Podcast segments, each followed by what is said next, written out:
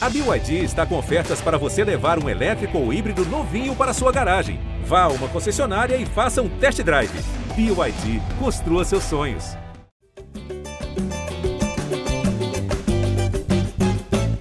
Gé Flamengo na área, edição 263, começando ao vivaço na tela do GE. Globo e também no canal do GE no YouTube. Nosso podcast hoje rolando como uma live aí, pós-jogo no site, mas você que é ouvinte assíduo da nossa resenha, também está ouvindo aí nos mais diversos aplicativos do mercado, na hora que mais bem entender. O que importa é que é podcast de vitória, de goleada e dá para dizer até de pré-classificação. Não vamos cravar ainda nada, mas dá para dizer de pré-classificação, porque o Flamengo está com uma vaga em mais uma final de Copa Libertadores, mais que encaminhada depois de uma goleada por 4 a 0 sobre o Vélez Sarsfield da Argentina, lá em Buenos Aires, amigo. Em Buenos Aires, onde nossos, um dos nossos convidados, na verdade, está presente, afastando para sempre aquela fama de pé frio, nosso setorista Fred Gomes, aquele cara que sempre foi zoado, que precisava botar uma meia, esquentar o pé. Ele que está aqui, ó. Olha, que tá, olha ele aí. Olha ele aí. chama de pé frio aí. Não dá, não dá para chamar, né, Fred Gomes? Seja bem-vindo, meu ó. amigo. Acabou, acabou Vamos a fama, para as coletivas aqui, ó. Vamos voltar. Eu tava descendo. Olha, histórico, hein? Histórico. Grande atuação do Flamengo. 4 a 0. Grande jogo. Atuação do Pedro gigantesca. Gigantesca atuação do Pedro. Grande jogo do Léo Pereira. Os volantes, o João Gomes, incrível. Agradecer ao Vélez também, pessoal aqui muito legal. Assim, porra, deixaram a gente fazer foto da torcida lá em cima. Muito educados, sanduíche. Porra, assim, um, tem que ser, a gente tem que ser justo. A gente reclama aí, muito de, de ambiente. A gente foi muito bem recebido pelo Vélez aqui, mas muito bem recebido.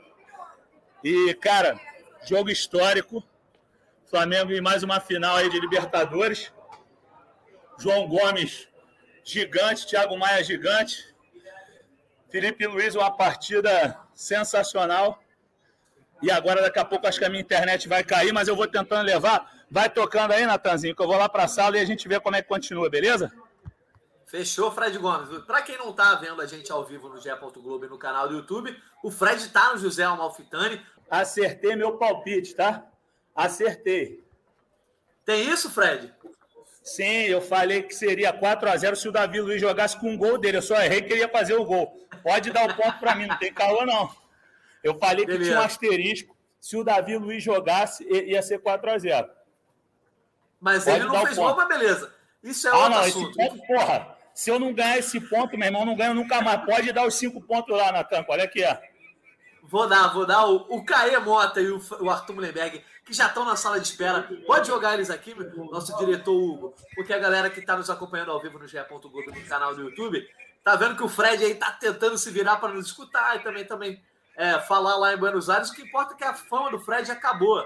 Né? Não, Arthur Mullenberg, você que está aí vivendo o momento mais histórico, mais uma vez, como torcedor do Flamengo, o cara que, né, Arthur, você viveu a década de 80, viveu o auge do Zico, etc. Não dá para comparar, mas provavelmente, não vamos cravar nada, mas provavelmente três finais de Libertadores no intervalo de quatro anos, amigo, você não viu na década de 80, não, Arthur? Não vi mesmo, cara. É, assim, cara, é um, é um momento meio incrível da história do Flamengo, né? Uma supremacia real, constância nas decisões das maiores competições, um time muito forte que está se apresentando de uma maneira que a gente sempre sonhou, a galera que viu 81, o Flamengo se apresentasse assim na, na Libertadores, como um, um bicho-papão que os outros tivessem medo. Era um sonho meio alucinado, né? Mas hoje é realidade, cara. Eu fiquei vendo o jogo hoje, logo no começo do primeiro tempo, e eu me lembrei da gente jogando é, aquela Libertadores de 2017, que terminou de forma nefasta na última rodada do, da fase de grupos, lá no gasômetro, perdendo para o São Lourenço. E eu me lembro que a gente porra, falava que o Flamengo não tem punch, não tem o peso para enfrentar camisas um pouquinho mais organizadas, que tem um pouco mais de tradição. E hoje a gente viu o Vélez não é um Zé coitado, né? Não é um cachorro abandonado. Tem uma história, tem mesmo na Argentina, estando numa má fase, é respeitado. Cara, os caras não tiveram disposição para botar a cara, né? Ficaram só ali atrás esperando e o Flamengo martelou de maneira absoluta. Foi, porra, afogou os caras. Quando eles estavam começando a se animar um pouquinho no segundo tempo, fez o 3 a 0 Foi o jogo, a festa. Virou festa, só faltou que o Dorival tivesse posto um Vitinho para homenagear né? o nosso jogador está indo embora. Podia ter colocado o Vitinho, ter feito uma bela festa de despedida para ele. Ele merecia curtir esse 4x0 jogando fora. Vejam vocês, cara, a gente está tratando com naturalidade uma vitória do Flamengo por 4 a 0 na Argentina. Cara, isso aí não é comum, acho que para nenhum clube. A gente está com muita autoridade, a gente tem que aproveitar essa fase. E é chato lembrar disso, mas estamos na mesma situação que estávamos há um ano atrás. Somos um clube que tem apenas duas Libertadores. Então a gente tem que começar a ganhar as coisas que a gente até agora só foi vice, meu irmão. A gente foi vice a Pampa e tem que acabar isso. Começar calma, a ganhar essas calma. competições cascudas. Não, é importante essa voz da sanidade nesse momento de loucura, que a loucura é perfeitamente justificada. Mas, pô, só para lembrar, pai, ainda somos um time que no ano passado, que na temporada passada, foi vice de tudo. Então, pô, menos da Copa do Brasil, que nem isso a gente conseguiu chegar. A gente está muito bem na fita, com um time realmente com futebol muito poderoso. E perante os outros adversários, é um negócio, pô, o jogo do Palmeiras ontem, do, do Atlético, jogo disputado, intenso. Ah, meu irmão, o nível de futebol é, pô, Bruno Henrique, nem me ajudar, né? É outro patamar. O Flamengo está jogando futebol muito legal, muito bacana. E o Pedro, compadre. O Pedro. Né? Quais palavras que a gente pode usar para descrever a fase desse rapaz, compadre? Esse que estava com a mãe chorando outro dia, triste, desconsolado, né? abandonado pelos cantos. Olha a fase do cara, brother. Pô, tá jogando muito, jogadas incríveis o tempo todo e contando também com a atuação muito boa do Gabigol, né, cara? O cara talvez o cara menos fominha do mundo atualmente. Porque o que ele toca de bola perfeita para a galera meter, impressionante, ele perde gol demais. Mas, cara, o cara está jogando muito. Ele é um grande, um grande patrimônio do Mengão, grande garoto, Gabigol, mesmo fazendo gol, foi aniversário dele, merecia.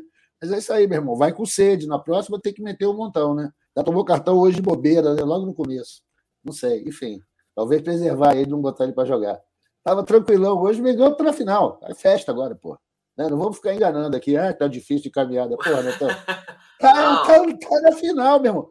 A passagem para Guayaquil é agora. Daqui a três horas vai estar tá o dobro do preço. Tá com eu acho que o algoritmo.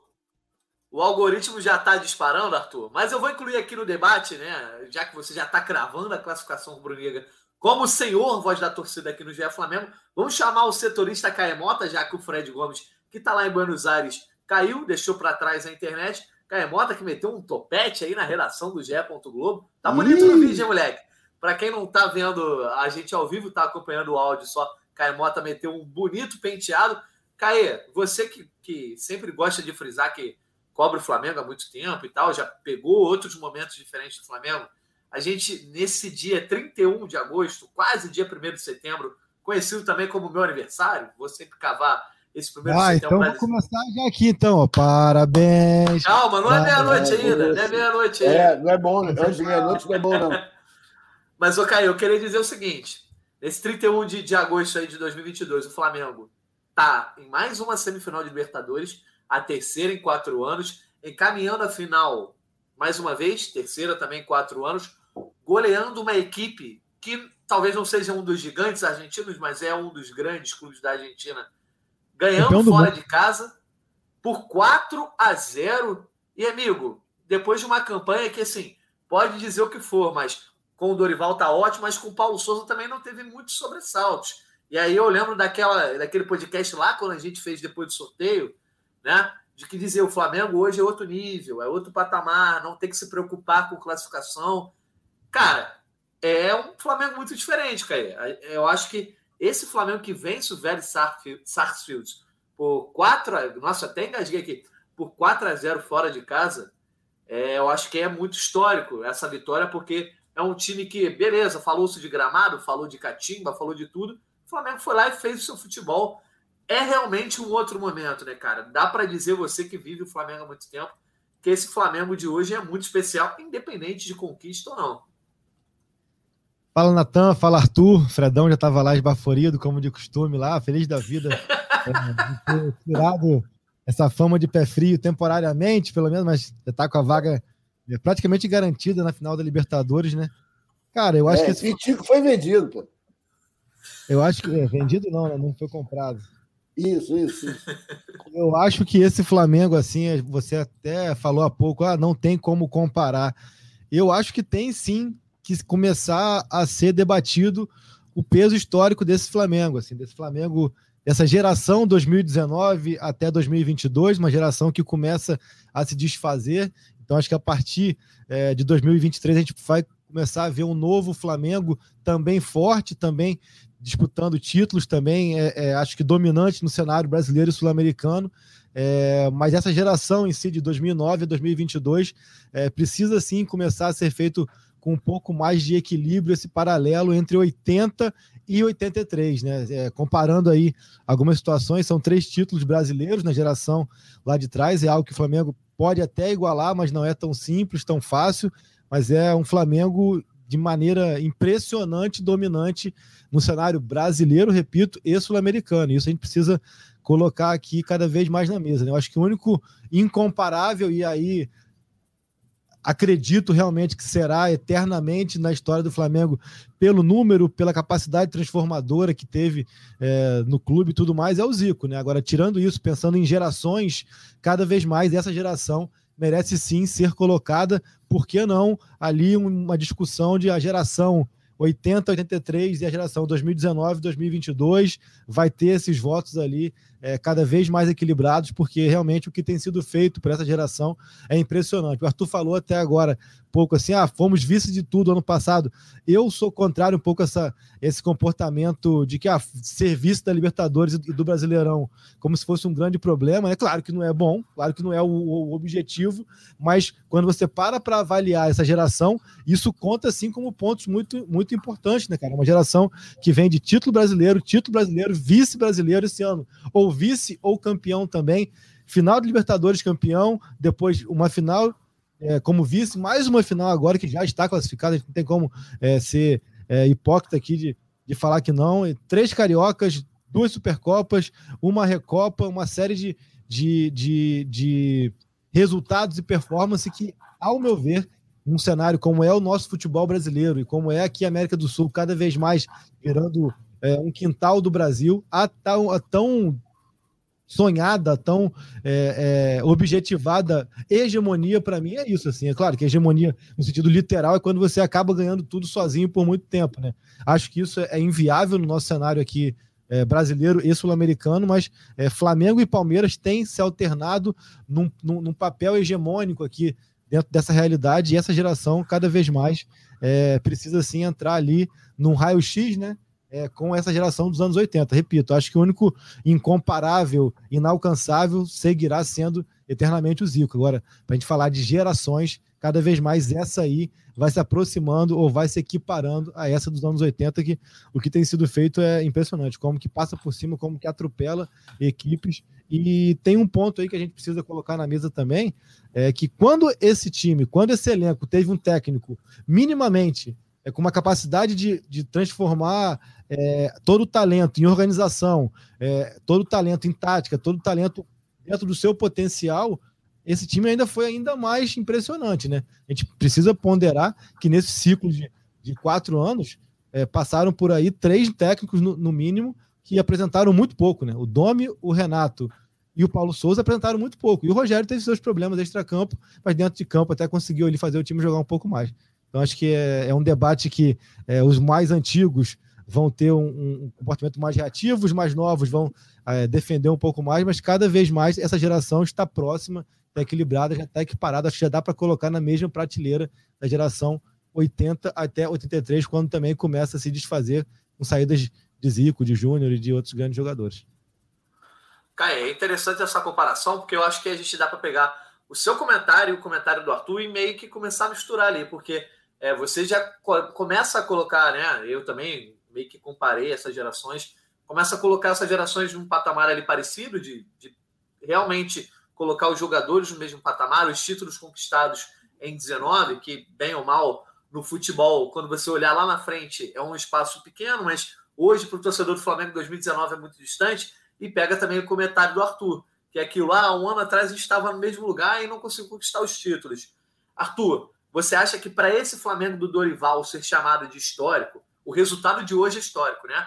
O resultado que o Flamengo conquista na Copa Libertadores nessa semifinal, 4 a 0 em cima do Vélez, dá para dizer que muito perto da final, já é histórico. Mas você acha que o Arthur, para conseguir de repente subir mais esse degrau de ser comparado à geração de 80, precisa de uma conquista, pelo menos uma, esse ano, em que o Flamengo tem uma chance, digamos que é bem palpável, da, da, da Tríplice Coroa? Copa do Brasil e Libertadores muito perto, talvez a, a, a, um, dois jogos, né? No caso da Libertadores, perto da final, que seria um jogo, da Copa do Brasil, dois jogos, mas é, o Brasileirão um pouco mais distante. Você acha que só com o título esse Flamengo do Dorival se eterniza?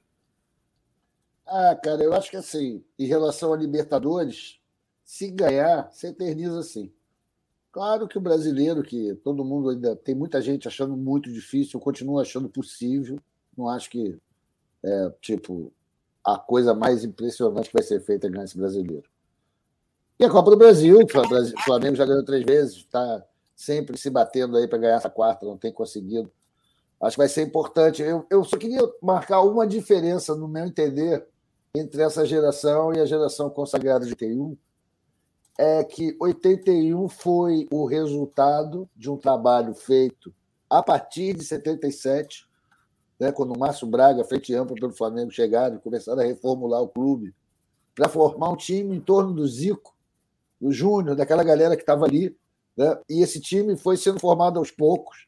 As peças foram chegando em 77, 78, 79 até explodir naquele grande time de 80, 81, que ainda foi reforçado. Tem essa diferença. A dinâmica é outra também do futebol, das contratações. Jogadores ficam muito menos tempo nos clubes. E aquilo ali foi uma consagração numa geração que a gente veio ralando. Tinha algumas semelhanças com esse momento do Flamengo, né? com uma mudança administrativa muito radical em 2013. A gente está agora, há nove anos daquela, daquele momento, colhendo frutos de uma austeridade, de uma mudança de postura em relação à saúde fiscal do clube, enfim. É esse papo todo mundo já conhece, essa revolução que aconteceu no Flamengo administrativa, que nasceu ali, né? E a partir dali que se começou a, a, a mudar no campo. Enfim, acho que esse, essa geração tem realmente um muito grande apelo.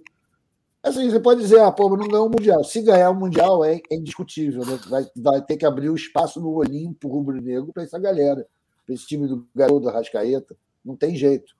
Mas sempre vai haver essa diferença. Eu, por mim, eu acho que tem espaço para idolatria nessa prateleira dos grandes times. Né? A hora que eles aparecem, e que não, e não, é, e não é uma, um fenômeno breve, não é algo que está acontecendo numa temporada. A gente está vendo aí o time não crescendo, Desde 18, né, cara? 18 a gente jogou bem.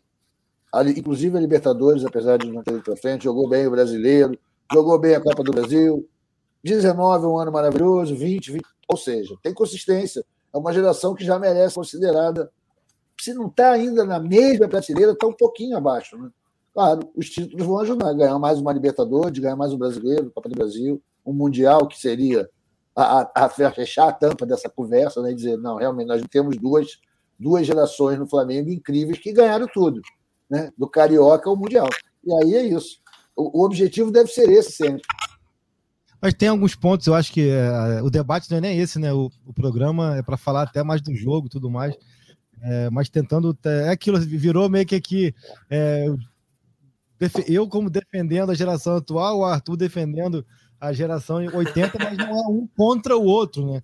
É cada um não, trazendo seu, é, é, cada um trazendo seu, seus argumentos para que é, quem não é tão contemporâneo é, é, entenda o que, que esse time também tem de peso e quem é muito contemporâneo de agora, mas que não viveu lá atrás, também entenda como é que foi lá atrás. Né? Eu até faço esse paralelo, que o Arthur fez o paralelo da questão da frente ampla e tudo mais, como que é, o Márcio Braga e seus pares é, reformularam não só o Flamengo, como a história do, do, futebol brasileiro ali naquele início da década de 80, trazendo um pouco mais de profissionalismo, de visão até mercadológica para esse, esse ambiente.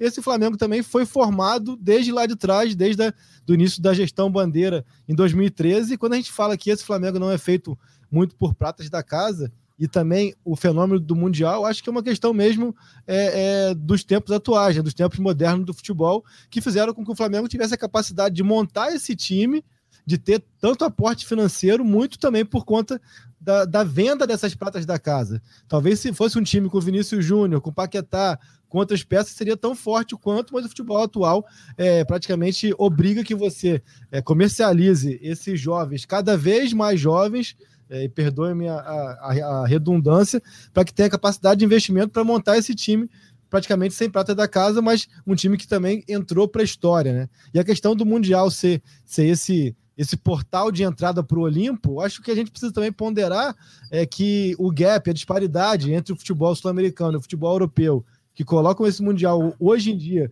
muito mais como uma utopia do que como uma, uma capacidade de competitividade do que era antigamente. Né? Então, assim, acho que também, também tem um pouco dessa ponderação. E o que o, o, o, o Natan falou é importante, assim, eu acho que para o Flamengo do Dorival entrar para a história de maneira é, definitiva, precisa sim dos títulos, precisa sim ser vencedor. Ele já é marcante, acho que o Dorival deve continuar independentemente de títulos, mas se colocar com um lugar é, importante na prateleira histórica do Flamengo, você precisa carimbar com um troféu. Agora, tem o Flamengo do Dorival, tem o Flamengo do Jorge Jesus e tem essa geração.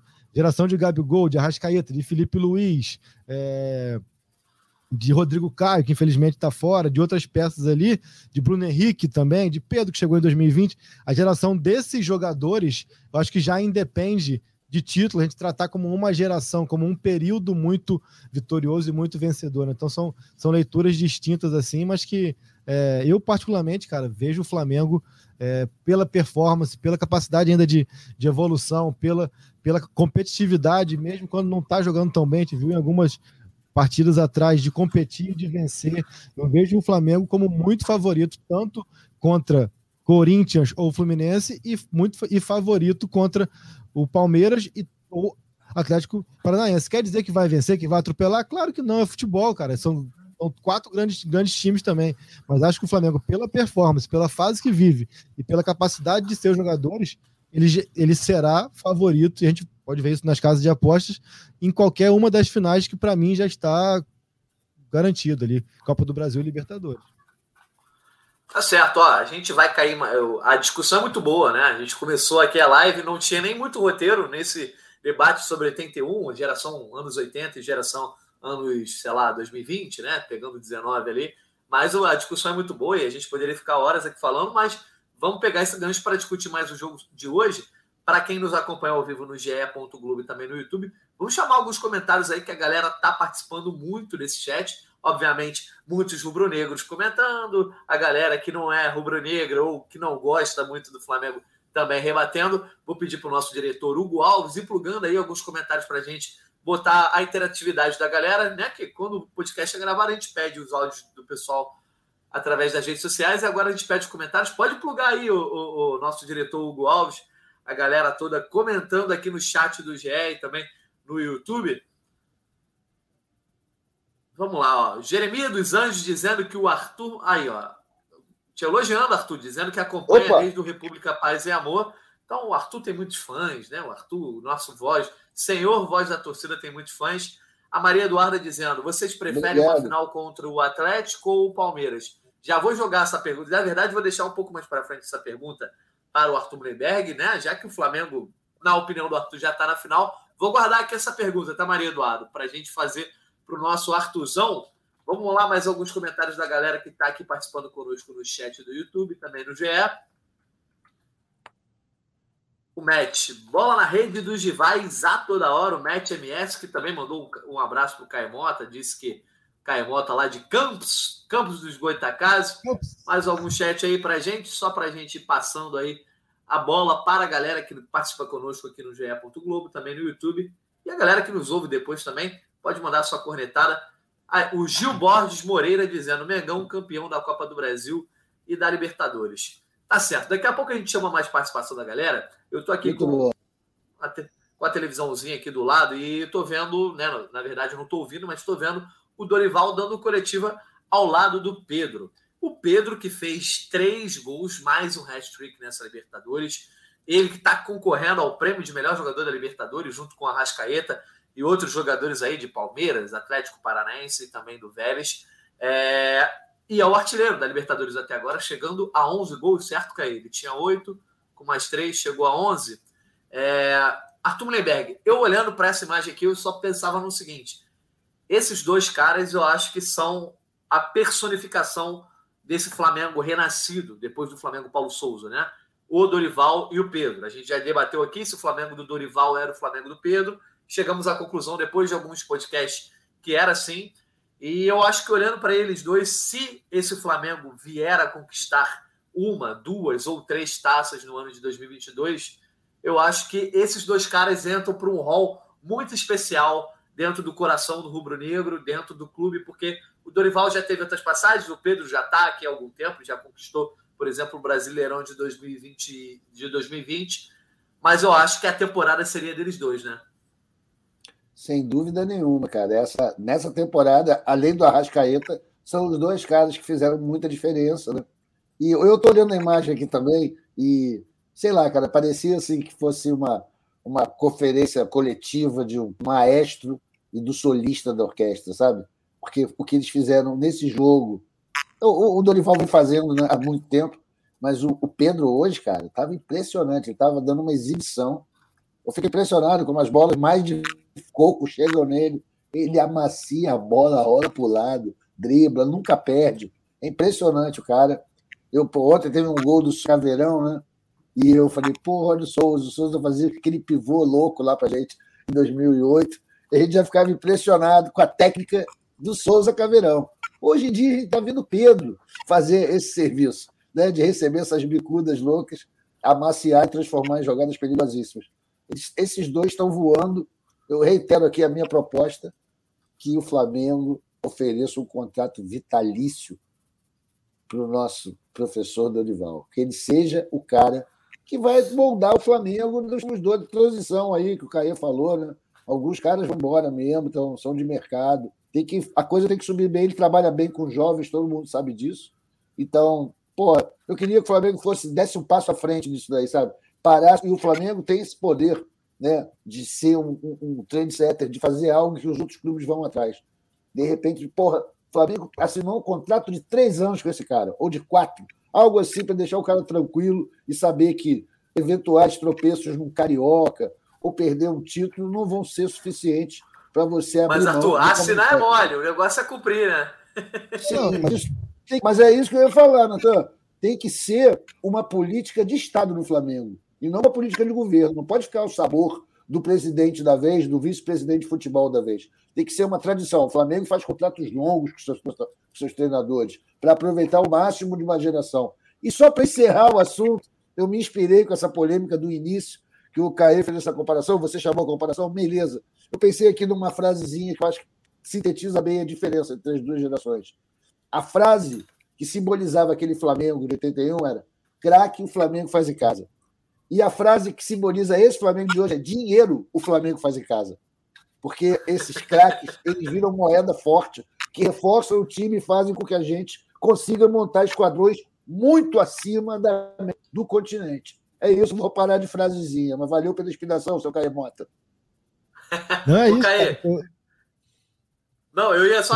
Já, já pega aí o gancho, Caio. Eu só ia, só ia te perguntar o seguinte: o Pedro concorre ao prêmio de melhor da Libertadores que 2019 foi do Bruno Henrique, independente do que o Gabigol fez na final, né? O Bruno Henrique foi o rei da América ali e tal, também ganhou de melhor da Libertadores, embora o Gabigol tenha entrado para a história como autor dos dois gols da Libertadores. Gabriel foi o do passado, né?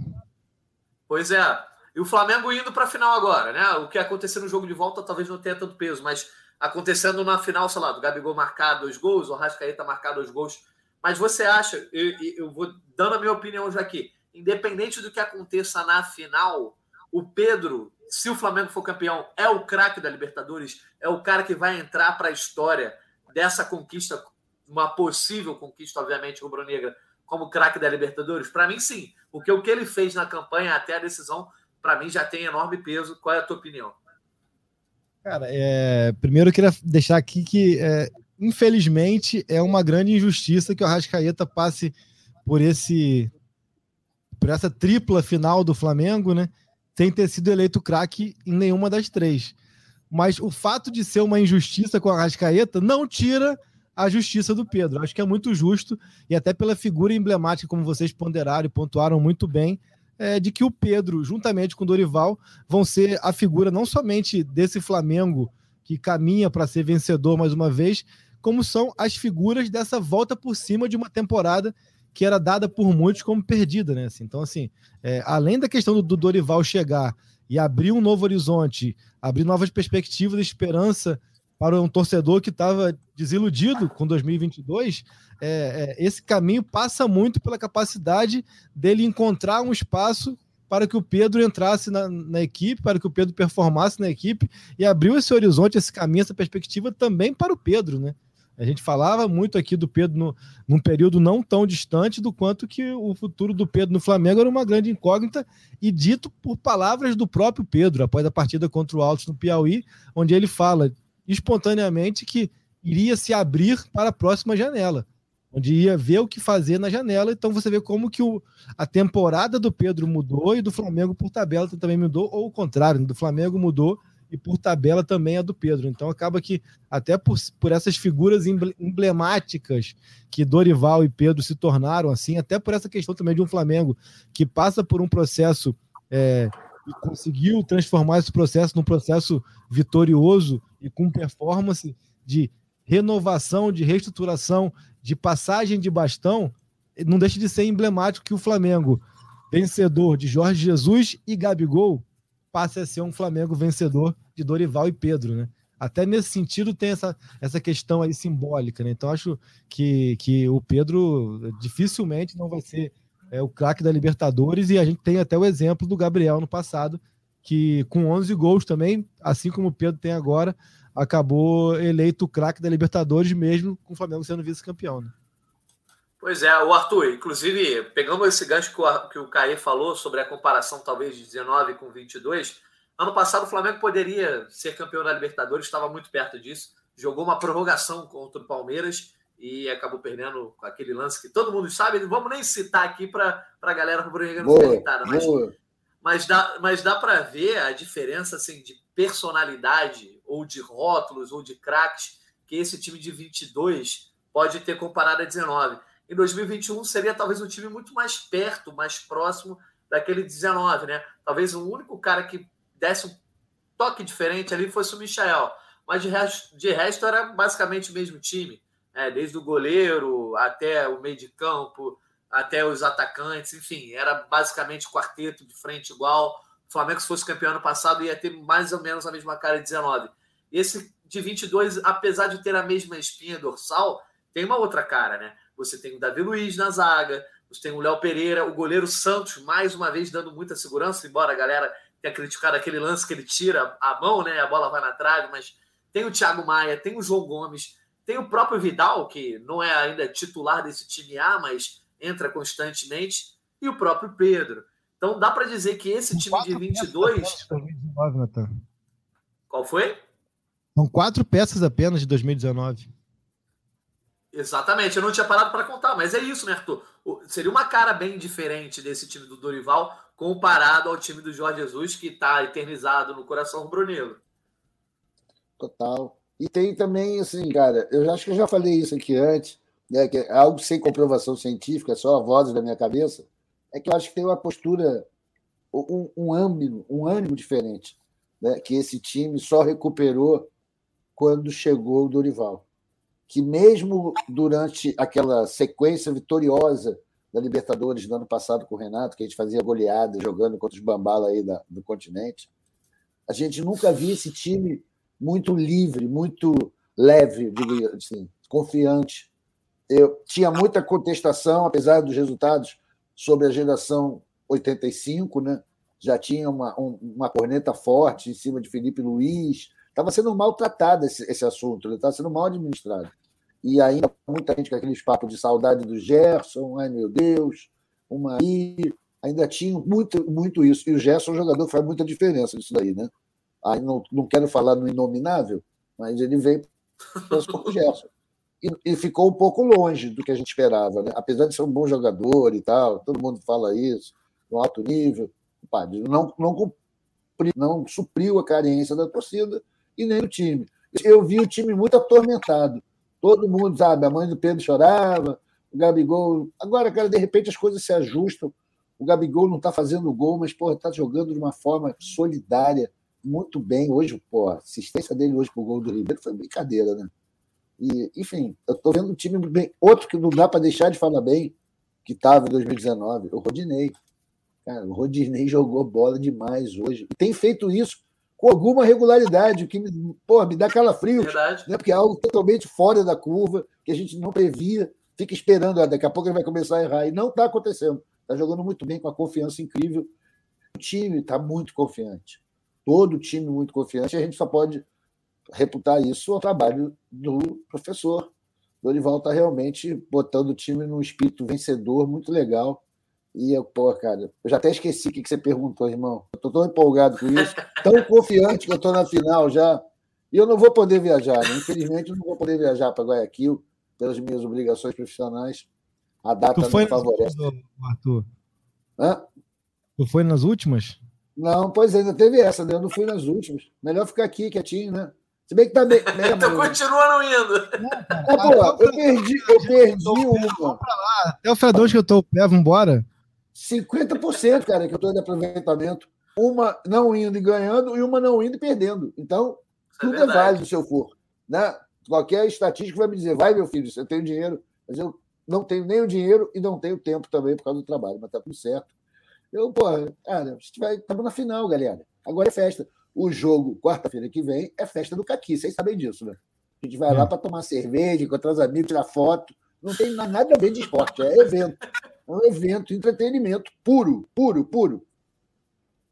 Tá certo. Olha só, eu vou pedir para a galera que nos acompanha ao vivo no YouTube, no GE, mandar perguntas, não só para o Caemota, mas para o nosso senhor Varatoceira Arthur Mullenberg, falando com vocês já agora, amigo, na casa dos 32 anos, né? Já que já virou aí depois de meia-noite. Então, um prazer estar nesse momento aqui. Parabéns! Grande! Data aqui. Muitas felicidades, muitos anos de vida. Grande Natan! Muito obrigado, é um prazer estar aqui com vocês, né? E eu já, a gente passou aí o ano de 2022, já na reta final de 2021 também, né? Eu aqui substituindo o nosso Igor Rodrigues, um abraço para o Igor Rodrigues, que essa hora, né? tá vendo live, deve estar tá fazendo coisa muito boa. Dá para fazer, tenho certeza disso. Exatamente, um abraço para ele, mas um prazer estar com vocês aqui, com a galera ligada no GE. Globo. O Caia Mota, eu ia te perguntar o seguinte, é, focando um pouco mais nessa atuação em 4x0 do, do Flamengo sobre o Vélez. Antes do jogo, falou-se sobre gramado, possível estratégia do Vélez para segurar o Flamengo.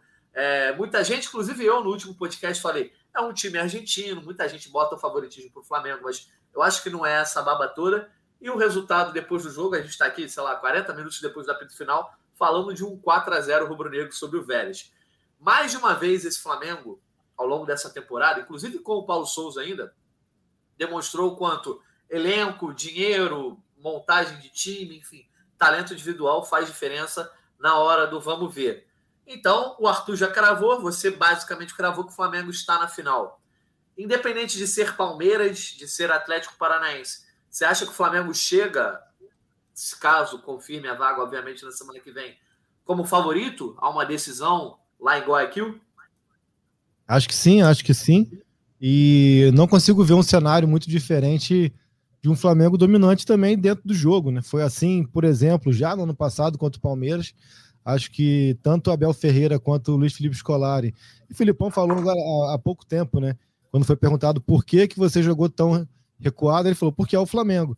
E acredito que é, essa, esse roteiro, esse script dessa final de Guayaquil vai ser, seja contra qual for o adversário, um roteiro de um Flamengo com a bola, um Flamengo buscando espaços, do Flamengo dominante, é, contra um adversário que vai tentar se fechar e sair em contra-ataques que, enfim, ninguém chega a uma final de Libertadores à toa, né? A gente tem um roteiro que já se previa que fosse assim em Montevidéu, mas que acabou que o gol do Palmeiras com quatro minutos é, mudou Não a dinâmica do roteiro, mas a forma como o Flamengo se comportava dentro dessa expectativa. Né? Uma coisa é você ser dominante e buscar espaços para abrir um placar numa partida, outra coisa é você correr atrás de um placar negativo por quase 90 minutos. Né? É, já foi assim no ano passado, acho que esse Flamengo, acho não, tenho certeza que esse Flamengo Dorival é mais organizado, é mais competitivo e joga melhor do que o Flamengo de Renato Gaúcho. Então, até por isso, é, só consigo ver esse cenário de domínio do Flamengo dentro de uma partida, o que é muito importante ponderar também aqui na era da internet, que não quer dizer que o Flamengo vai ganhar, que vai atropelar, que vai passar por cima. Futebol é isso. O próprio Flamengo e Palmeiras do ano passado deu mostras do quanto que é, há maneiras distintas de se ganhar uma competição e não entro aqui no juízo de valor de que é melhor ou pior, cada um joga com, com, com as armas que tem, mas vejo o Flamengo sim favorito é, contra Palmeiras ou Atlético Paranaense e vejo também o Flamengo favorito contra Corinthians ou Fluminense. E a parte boa para a torcida do Flamengo é de que não vejo esse Flamengo é, com problema em ser favorito. Muitas vezes o favoritismo joga contra o favorito, né? Aquela pressão, aquela necessidade, muitas vezes vira uma ansiedade, vira um nervosismo, vira uma obrigação que se torna um peso. Não vejo, vejo esse Flamengo ciente disso e, e, e capaz de se comportar é, diante do que se espera. Né? Foi assim no Morumbi há uma semana, foi assim em Buenos Aires hoje. Então acho que deixa claro que esse Flamengo não tem. Foi assim em Itaquera. Não vejo esse Flamengo com problema com favoritismo. Tá certo. Vamos começar a plugar aqui então os comentários da galera. Eu vou pedir para o nosso editor, nosso diretor, Hugo Alves, botar o comentário do Reginaldo de Souza para começar, meia-noite e nove. Ele faz uma pergunta direcionada ao Arthur Lemberg, perguntando: Palmeiras ou Atlético Paranaense, Arthur? Então chegou a hora de a gente definir. A Maria Eduarda já tinha falado sobre essa pergunta. O que, é que você prefere, Arthur? Prefere a revanche com o Palmeiras, aquela coisa de reviver o que foi vivido em Montevideo, ou prefere Atlético Paranaense, que na teoria não é tão bicho-papão como o Palmeiras, mas já está em vantagem, ganhou de 1 a 0 jogando em casa na última terça? É, essa é a pergunta mais difícil atualmente para o torcedor rubro-negro, né? Essa dialética entre você pegar um time teoricamente mais fraco ou um Palmeiras rivalizando e que ganhou da gente na última final. É, a vingança é muito doce, né? Todo mundo quer experimentar, quer se vangloriar depois, mas sei lá, cara, eu tenho medo pelo sim. Atlético. É mais fácil. Tudo bem, pode ser mais fácil. Mas para eles é mais leve também, né? Eles entram com menos obrigação. Afinal, ah, é mais fácil para eles. A gente é, e é jogo único, né? Não é que nem a Copa do Brasil. Um jogo único. Um jogo único com que nós não gostemos é cascudo. Né? Tem uma história. Já ganhou alguns títulos improváveis já fez alguns timaços, apesar de ele não gostar muito de futebol atualmente, né, fazer times que evitam que a bola role, ele gosta de ganhar as coisas. É um time muito perigoso. O Palmeiras é um time muito consistente, acostumado a ganhar, isso aí é uma coisa que está com o time mesmo, do time, né, esse time, essa formação do Palmeiras é vencedora mesmo, se garanta e joga com muita tranquilidade. E para eles, eles também entram leves, que afinal de contas, pô, é o Flamengo, né? não tem desonra nenhuma ser visto do Flamengo. Esse Flamengo está jogando muito. Então, pra, cara, eu prefiro, para responder aí os amigos, obrigado pela pergunta. Sai do muro. Foda. Vou ter que sair do muro. Eu prefiro. Eu prefiro pegar o time do Filipão. É isso. tá certo. Sofreu. Porque...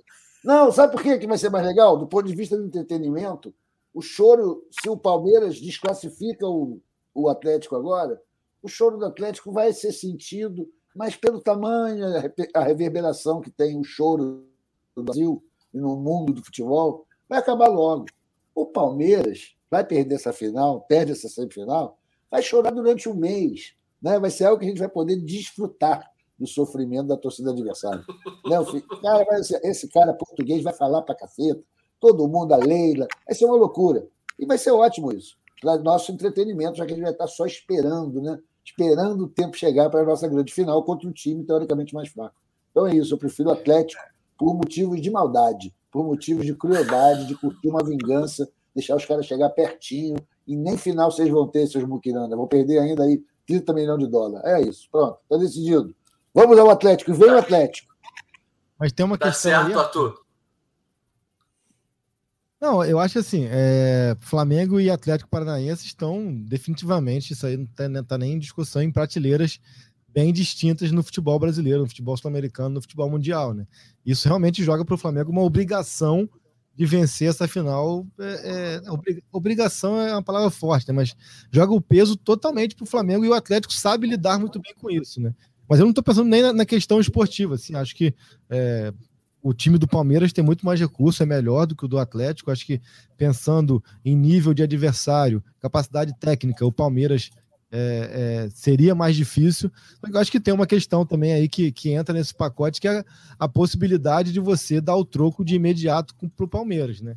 Eu estive há 10 dias no, no Allianz Parque, eu vi o quanto que o palmeirense se delicia com o título de Montevidéu, pela forma como aconteceu, pela, pelo erro do Andreas, pela, por quem fez o gol, por ter sido um personagem folclórico, como é o Daverson, assim, eu vi como que eles se deliciaram é, é, na gozação, na tiração de onda, por conta desse título. Né? Então, assim, para o Flamengo ter a capacidade de dar esse contra-gogó imediato e zerar essa questão, eu acho que seria é, um contexto geral é, mais legal, né? mais interessante, assim.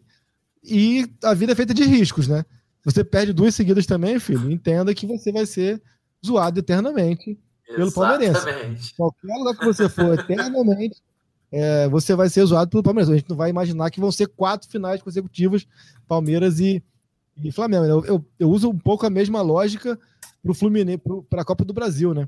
E você pega um Fla-Flu numa final de Copa do Brasil, se você ganha, tu tem ali a tua parte nesse, nessa, nessa rivalidade que, para mim, é, é, mais aguçada até do que um Flamengo e Vasco, né? Ao meu ver, assim, na minha geração. Hoje sim. É, a minha, é, nossa geração, assim, somos de 80, dos anos 80 ali, acho que, é, porque mesmo na era vencedora do Vasco, o Flamengo dava o seu contra-gogó ali no tri do Pet, do Rodrigo Mendes e do, e do, ali do, do 5 a 0 agregado, né? É, então tem essa questão do Fluminense. E se você perde, é, essa questão que eles também trazem ali de ganhar Fla-Flu é normal, de, de que vencem as finais e tudo mais. Então, assim, você tem Fluminense e Palmeiras numa final, é, é, a linha vai ser muito tênue entre a, você ser alvo de gozação eternamente ou você ser responsável por essa gozação eternamente, né? Então aí entra aquilo flamenguista. E aí o, o senhor voz da torcida. E aí, você vai querer o caminho mais fácil ou você vai querer o caminho mais arriscado, mas que também pode dar é, um sabor muito além dos troféus? É, é delicado. Cara, Garizão, vou dizer para você numa boa. Eu acho assim que uma das funções sociais do Flamengo é espalhar dor, desespero nas outras pessoas. Então, acho que a maior capacidade possível de espalhar dor por mais tempo é, com o Palmeiras já ficando fora da final. Principalmente por não dar sequer a chance deles, da gente correr aquele risco máximo que seria perder duas finais em anos consecutivos. Essa zoação eu prefiro neutralizar ainda, se eu tivesse esse poder, né? ainda na semifinal, que vem o Atlético, que eu sei que o risco é muito maior. Mas, por outro lado, a caixa de ressonância do Atlético é muito menor. Né? Eles não encontram com a gente duas vezes por ano, talvez três, não importa. O Palmeiras é que não pode mais se criar, ficar mais um ano vivendo as nossas custas, que é o que eles fizeram esse ano todo debaixo da nossa aba. Porra, ganhamos do Flamengo, a gente é o time. Estão até hoje nessa empolgação. Eles pegaram tanto fôlego com aquilo, estão até hoje aí líderes do brasileiro. Então vão acabar com essa palhaçada, vão se virar, a gente não vai mais dar holofote para esses caras. Voltem lá para essa torcida média de São Paulo, talvez seja a 16 ou 15 torcida do Brasil. Tem por que o Flamengo ficar distribuindo a sua fama, espalhando isso aí, pô, o relevante é o Flamengo nisso daí. Então, tá tudo bem. Quer se vingar, você sofrendo, amigo. Eu não quero que você morra, quero que você fique pobre. É isso. Então, mantenho a minha aposta. O risco é alto, eu sei, Caí.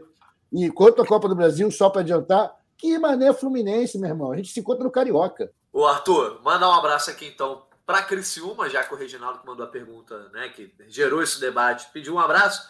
Vou pedir para o nosso. Um abraço para Criciúma, pro... Reginaldo. Boa. Botar o comentário anterior do Kleberson, porque na segunda-feira estávamos aqui, Fred Uber, Fred Gomes, eu e Arthur Mullenberg. E oh, Arthur, a gente fez, o Caio, a gente fez um bolão paralelo sobre uhum. quais títulos o Flamengo venceria. Arthur foi de tríplice coroa, Fred Gomes de tríplice coroa, o Fred Uber, se não me engano, botou dois títulos e eu também botei dois títulos, mais com convicção na Copa do Brasil do que na Libertadores. E o Kleberson de Souza Faria levanta essa bola. Vocês acham possível imaginar a tríplice coroa, a verdadeira, que é inédita, digamos, entre parênteses aqui, no futebol brasileiro? Nunca ninguém conquistou Brasileirão, Libertadores e Copa do Brasil na mesma temporada? O Palmeiras pode começar a perder pontos no Brasileirão 22? E aí, Caio, eu te dou a oportunidade de complementar esse bolão paralelo que a gente fez segunda-feira, você não estava presente. Quantos títulos o Flamengo. E você já está com vantagem, porque o Flamengo já jogou semifinal é, da Libertadores, pelo menos no jogo de ida. Quantos títulos o Flamengo leva nessa temporada, Caio? Cara, eu aposto que o Flamengo vai vencer a Libertadores e a Copa do Brasil. É, isso aí não é, não é novidade para ninguém, que é o que eu, que eu acredito realmente. É, a questão é o brasileiro aí, né? E realmente é, eu estou numa, numa situação um pouco mais confortável, porque eu tenho não somente a classificação para a final da, da Libertadores praticamente selada, como eu tenho aí para ponderar essa questão do Palmeiras ter perdido para o Atlético Paranaense. E eu acho que o fim de semana pode apresentar para o Flamengo situações bem interessantes, né? É, acho que o Flamengo é, tem a possibilidade de inverter a sua lógica, né? É, a lógica de colocar time alternativo, time reserva no brasileiro e time titular nas Copas. Tem uma grande possibilidade de você inverter essa lógica agora e você colocar seu time titular diante do Ceará e diante do Goiás fora de casa, e colocar seu time reserva diante do Vélez e um time mais mesclado contra o São Paulo, acho que as duas vantagens são bem contornáveis e, e, e, e é, perdão, são bem controláveis. O Flamengo está numa situação onde ele pode fazer isso e tem uma situação que a própria tabela, por conta da, da Libertadores, do direito de televisão, da escolha para que o Palmeiras jogue na terça-feira, ainda favorece mais, né? Porque o Palmeiras, por jogar a volta da, da Libertadores na terça-feira, terá que enfrentar o Bragantino em Bragança Paulista no sábado, ou seja, o Flamengo vai entrar em campo domingo às 11 da manhã contra o Ceará, já sabendo se ele vai poder baixar essa diferença para cinco pontos, para quatro pontos, ou se vai apenas manter a sete pontos. Né? Então, acho que esse fim de semana pode dizer muita coisa. É, cada vez mais fica aquela impressão de que esse Flamengo vai perder muitos poucos pontos daqui para frente. E a gente agora consegue. É, sigo achando o Palmeiras um time muito competitivo, sigo achando muito difícil que o Palmeiras é, perca é, muito mais do que sete pontos. Assim, a gente fazendo uma, uma prospecção de que pô, a gente não vai imaginar é, nesse momento que o Flamengo vai ganhar mais 14 jogos consecutivos, né, cara? Assim, uma, seria uma coisa absurda e grandiosa, assim, aí é difícil você não imaginar um Flamengo campeão se você fizer ganhar todos os jogos, né? É, então a gente tem que sempre prospectar um Palmeiras perdendo 9, 11, 10 pontos, porque o Flamengo vai poder perder ali seus 3, 4 pontos, né? É, mas tem me chamado a atenção o quanto que o Palmeiras tem tido é, uma queda de rendimento, uma queda de, de, de eficiência em seus compromissos, assim, né? Vem de um empate com o Atlético com um empate com o Atlético dois empates com o Atlético Mineiro, empatou com o Flamengo reserva, teve dificuldades para vencer do Corinthians, vence com um gol contra, agora perde para o Atlético Paranaense, enfim, é uma sequência aí que pelo menos a gente consegue começar a ver o Palmeiras é, começando a pagar um preço por ter tido uma temporada que não teve férias praticamente por causa do, do Mundial de Clubes, né? Então, sei lá, tô, tô, tô fazendo um preâmbulo aqui para dizer que, é, já que isso aqui é um bolão, já que, que é para jogar com até com um imponderável, né? Eu vou apostar então numa tríplice coroa também, é histórica, assim. Acho que é, eu que sempre falei aqui da questão do, do abraçar o mundo, né? De, é, da questão de que é, é com difícil, as pernas. Com as pernas, né? É, pô, se você juntar o abraçar o mundo com as pernas e juntar o, do, o meme, o meme do Dorival, acabou o mundo, né?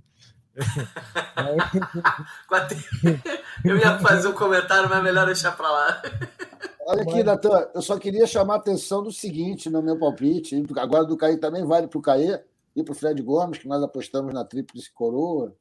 Que pode ser que o Flamengo bate na madeira, venha perder um brasileiro, uma Copa Pode acontecer, mas a gente só pode saber se a gente ganhou ou não depois do Mundial também, né? Quatro bagulho em jogo. Então pode ser que a gente seja tríplice coroado, ganhou no Mundial. Que é, é automaticamente, depois de ganhar a Libertadores, a gente se classifica para ele. Então é isso. Vamos que vamos. Tá certo. É isso, ah, eu podia falar também desse negócio. Concordo geral com o Caê. Aliás, o Caê, durante o tempão, falava com um jeitinho meio assim, condescendente, quando eu falava: olha, o Flamengo ainda tem chance do brasileiro. Mas o que a gente está vendo? O Palmeiras, com toda a sua consistência, porra, os últimos cinco jogos sem vitória, a última vez que ganhou um jogo foi com o gol contra. Né? Então, cara, tudo pode acontecer e tem uma hora que vira o fio, né? Pode ter sido agora, pode ter sido começo da longa decadência. Acabar pobre, voltando sem é... patrocínio. Né? As coisas que a gente deseja para os nossos adversários.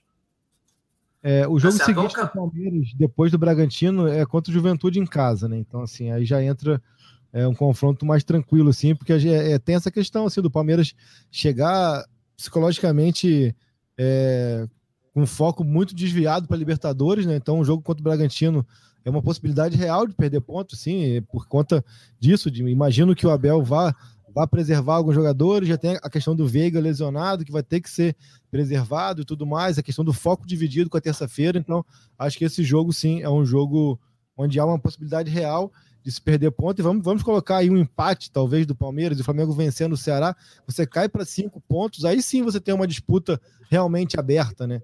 É, é. Faltando 13 rodadas, você vai ter 39 pontos em disputa, com uma diferença de 5 pontos, né? Aí realmente fica uma situação muito mais. É, você pegar e colocar, opa, é, acho que dá, né? E tem uma questão também que é, o Palmeiras, com exceção do Flamengo, enfrenta todos, o, todos os, os, adversários do Big Six, do, do G6 ali fora de casa. Né? Então pega o Inter ainda, já pegou o Fluminense, pegou o Flamengo, pegou o Corinthians. Dizer, em casa em casa o Flamengo, mas ainda pega o Atlético Mineiro fora de casa, ainda pega o Inter fora de casa, ainda pega o Atlético Paranaense também fora de casa pelo Brasileirão. Então, assim, é uma sequência que você começa a achar aí que se por acaso cair para cinco pontos, realmente esse brasileiro começa a, ser, a, ficar mais aberto. Vamos caminhando então para nossa reta. Jogo do sábado. Tem um fator ainda para desequilíbrio contra o Palmeiras, né? Que é o Barbieri, que é a raça Flá e, pô, sabe como é que é isso, né? Isso fica no sangue da pessoa. Ele vai querer muito ganhar tá esse jogo lá. Precisando se ajudar antes de, de querer ajudar o Flamengo. O negócio, negócio para ele lá não tá bom, não. É, mas em si é o clássico, né? O clássico suíno, né? O time da é. capital da linguiça contra o porco. Eles se entendem lá, vai ser uma porcaria lá o jogo. É que o Palmeiras perca pelo menos os três pontos. Tá certo. Ó, vamos caminhando para nossa reta final aqui. Afinal de contas, já estamos chegando à meia-noite e meia do dia 1 de setembro de 22. Nosso diretor Hugo Alves também nos orienta aqui para a gente ir caminhando, até porque o Arthur tem que dormir, o Caio também, eu também. E o homem caiu, vou assumir aqui enquanto. É isso, cara. O cara falou em dormir, foi imediatamente. falou que foi que loucura. Acabou deitando, pegando no soninho, mas então, Arthur, agora. Que, é, vive um... que homem, hein? Que homem. Pô, esse cara vai casar, acho que mulher vai ficar doido com esse cara. Rapaz, dei, dei até uma emocionada aqui, apertei sem querer o botão de sair da, da guia aqui. Tá retomando, eu ia pedir para vocês os palpites do bolão. O bolão que vai ter a, segunda, a seguinte classificação. Vou atender os apelos aqui de Frederico Gomes, porque depois de um momento tão especial, não, o pé frio histórico de Flamengo ir à Argentina e voltar com uma vitória de 4 a 0 em semifinal de Libertadores é pra gente, né? Dar uma moral pro cara. Eu prometi, não vou zoar mais Fred Gomes de pé frio durante um ano. Então vamos dar os cinco pontos aí pro Fred Gomes, que botou 3 a 0 com asterisco. Vamos botar os cinco pontos como se ele tivesse colocado 4 a 0 E aí, os outros levam três pontos, menos Fred Uber e Giovana, que botaram ele o Flamengo. Botou... O Fred Gomes botou três com asteriscos que o Davi Luiz jogasse era quatro. Então, subjude se o Fred Gomes chorou aqui no começo da live, você não estava presente ainda, Caio? Mas vamos dar essa moral para o Fred. O tapetaço típico de, sei lá, cara, digno do tricolor. Foi lindo. Ganhou Mas, mesmo o, o, É, o, o, Arthur merece, né? Depois desse Mas momento histórico. Cara, tá tudo certo, tá amarradão lá na Argentina, fazendo amigos, perdeu uma, uma má fama, né? Deixa ele lá. Tomando na cerveja, como ele disse aqui pra gente, né, na segunda-feira. E ainda é o Fred Gomes não está disputando o título. Se disputar lá na frente, a gente vê, né? Mas vamos lá. É Eu sigo na é liderança isso. com 77 pontos. Fred Uber em segundo com 74.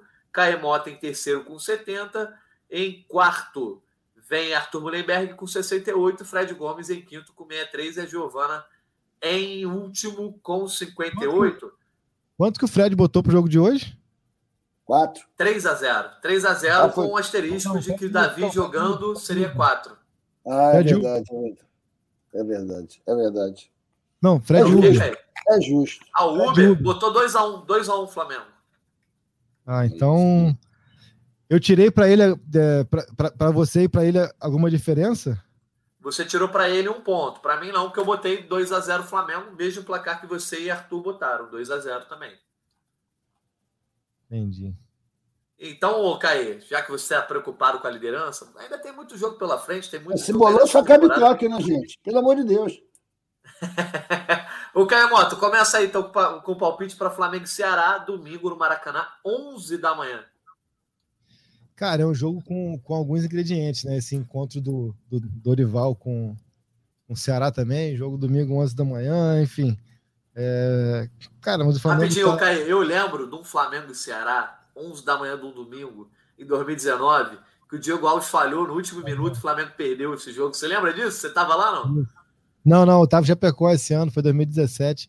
Mas 17, isso. Pressionou o jogo inteiro, né? E na última bola ali, o Diego Alves vai, a bola quica, ele bola passa por cima. Não, não, acho que foi 18, cara, mas eu tava de folga, enfim, enfim. Eu não lembro. É, foi acho que foi 18 esse jogo. Foi 18. Foi 18. E, cara, eu vou colocar 3 a 0 o Flamengo aí, cara. A fase tá tão grande, como eu falei assim, a impressão que se tem é de que o Flamengo não vai perder mais pontos, cara. É uma coisa. Verdade. Tá, tá de uma maneira impressionante, assim, cara. É... Eu vou colocar um 3 a 0 aí. Tá certo. Confiança aí do Caio Mota. Vamos lá, Arthur. Você que tem sempre a estratégia de botar o Flamengo um golzinho a menos, qual vai ser seu palpite para domingo? Cara, meu palpite é 2x1. 2x1 Flamengo. Que isso? Eu, eu você que me critica por botar é. o Santos levando o gol? Você vai fazer isso com é, o Santos? mas o Santos, o Santos está gastando esses últimos dois jogos. E está gastando a leiteria e é melhor repor. Se for para tomar um gol, que seja contra o Ceará numa vitória de 3 a 1 ou de 2 a 1 está tranquilo. A gente precisa dos três pontos.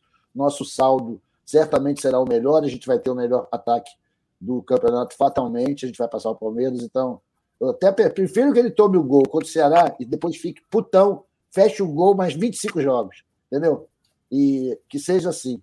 Então, eu torço para isso, mas eu torço para o sucesso do Santos, que é um goleiro espetacular. 3 a 1 2 a 1 mas no coração é 3 a 1 Tá certo. Eu vou de 2 a 0 então. 2 a 0 vou ficar no meio do caminho entre você e o Caia Mota. Vou de 2 a 0 sem gol do Santos, mas com o Flamengo também não dando tanto show assim no Maracanã. 11 horas, aquele jogo meio preguiçoso, né? Até para a gente que vai acompanhar esse jogo. Não sei quem vai estar no Maracanã, quem não vai estar. Eu vou estar de casa. É um herói, é um herói. É um herói. Quem foi é um herói. é verdade. Pô, é hora de, depois desse hora de, atrapalha o domingo do brasileiro médio, entendeu? Tem suas rotinas, suas tradições. É um atraso de vida isso. Tá certo, então. Caio e Arthur Bleberg, vamos encerrando aqui a nossa live, o nosso podcast também, para os destaques finais. Acabou que a gente não falou muito sobre a atuação exatamente do Flamengo no jogo, né? Muita gente no chat aqui reclamando dos gols que o Gabigol perdeu, muita gente falando sobre a atuação do Rodinei, que de fato foi muito boa mais uma vez, né? Enfim, comentando atuações individuais, como o Fred Gomes falou sobre o João Maia, sobre o João Maia não, né? Sobre o João Gomes, o Thiago Maia.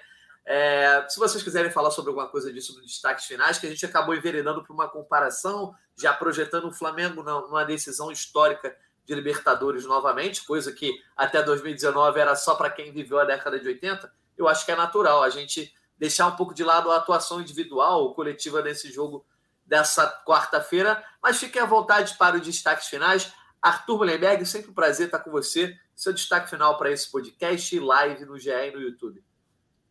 Valeu, Jorge Natan, meu amigo. Parabéns para você pelos 32 anos primeiros 32 anos de vida, parabéns, vai ser maneiro. É uma ótima época para fazer 32 anos. Valeu, Caê, valeu, nosso amigo Fred Gomes, porra, lá da Argentina, amarradão com essa vitória no, no Imbornal, né? O, o, DVD de Fred Gomes em Buenos Aires está sensacional, né? Então ele vem com essa vitória, parabéns para ele. Meu destaque, cara, o meu destaque hoje vai ser para o professor Dorival, que fez do Flamengo uma joga com num objetivo muito claro, todos muito tranquilos. O pessoal até fica puto porque quer ganhar, mas quando sai, sai torcendo pelo sucesso do companheiro. O time está jogando muito, ele conseguiu fazer com que o elenco se entendesse. Está tudo muito bem e o Pedro é a maior prova disso. E meu destaque é para ele, que eu acho, continuo com a minha campanha, por enquanto solitária, né, de contrato vitalício para Dorival Júnior no Flamengo, no comando técnico. Abraço para todos, valeu, torcida do Flamengo, obrigado para quem estava ouvindo. Estamos na final, quarta-feira que vem é só para brincar, galera. Festa do Caqui no Maracanã. Espero vocês lá. tá certo. Festa do Caqui é uma ótima expressão, né? O Arthur, porque acabou Caqui, né? Acabou Caqui faz o quê? é só não poder... Tinha que aproveitar essa piada aqui, já que estamos altas horas dessa madrugada.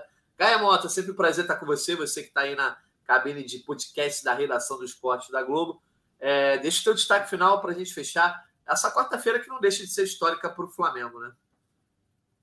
Cara, eu queria destacar aqueles que a gente gastou tanto tempo ao longo dos anos criticando, né? Que é no momento, acho que quanto mais elogiar e falar e valorizar, acho que é importante. Eu costumo falar que quando você só critica, você acaba soando como perseguição. A gente tem que criticar quando é para criticar e tem que valorizar e enfatizar quando é para elogiar. E Rodinei e Léo Pereira fizeram mais uma grande partida, mais uma partida é, é dominante, monstruosa. Rodinei é, com muito equilíbrio né, nas, nas ações ofensivas e defensivas ali.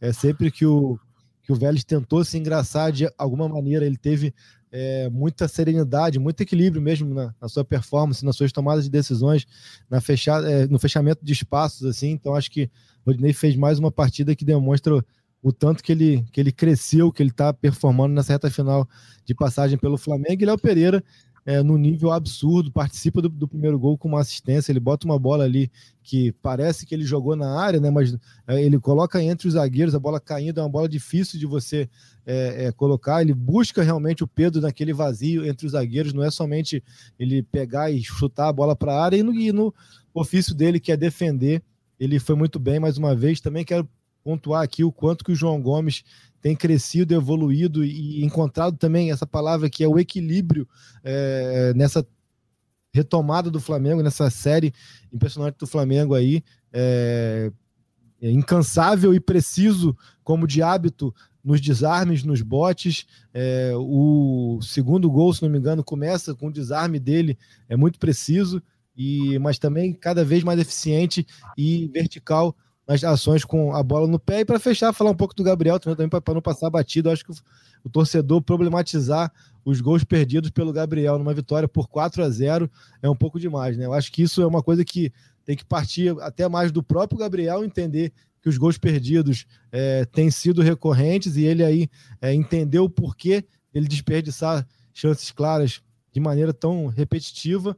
É, ele entender, eu acho que é uma leitura que tem que partir dele mesmo, é, se é ansiedade, se é um pouco de, de necessidade de, de, buscar variação né, na finalização. Enfim, acho que é uma coisa que tem que partir muito dele, de entender que ele tem desperdiçado chances que ele mesmo, já falei aqui, acostumou o torcedor de que não perde com tanta frequência, é, mas por outro lado, a gente não pode ignorar, não pode deixar que as chances desperdiçadas por, por ele, com placar já 3 a 0 é, se sobreponham ao fato de que ele foi é, o garçom, ele deu duas assistências belíssimas para dois gols.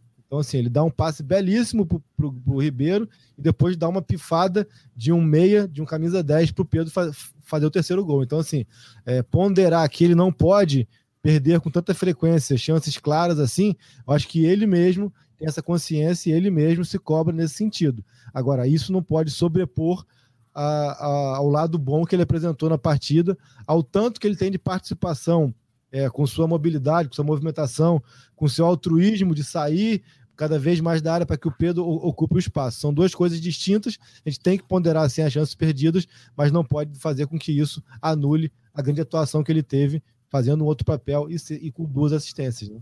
Então é isso, grande abraço, tamo junto e Natanzinho, ó, parabéns para você de novo aí, aproveita o teu dia, tamo junto. Muito obrigado, Caizão. Obrigado, Arthur, também, pelos desejos, felicidades. A galera que também mandou no chat aí. Prazer, prazer estar aqui trabalhando e mais contato com a galera, fazendo esse podcast, que é, além de trabalho, muito prazeroso, né? Poder falar de Flamengo com vocês. Um abraço ao Caê, ao Arthur, ao nosso diretor Hugo e também a todos os ouvintes que nos acompanharam não só aí depois ouvindo esse áudio, mas quem estava ao vivo aqui com a gente na live no GE, no canal do YouTube também. É sempre um prazer estar com vocês. A gente volta depois do jogo de domingo, né? Provavelmente na segunda-feira, para falar sobre a situação do Flamengo no Brasileirão. E quarta que vem, certamente tem mais live, tem podcast depois desse jogo entre Flamengo e Vélez no Maracanã. Agradecendo mais uma vez a audiência de todo mundo. Fiquem ligados no GE. Globo, no canal do YouTube e também nos nossos podcasts. Um abraço e até a próxima. Petkovic para falta, cobrança! Gol!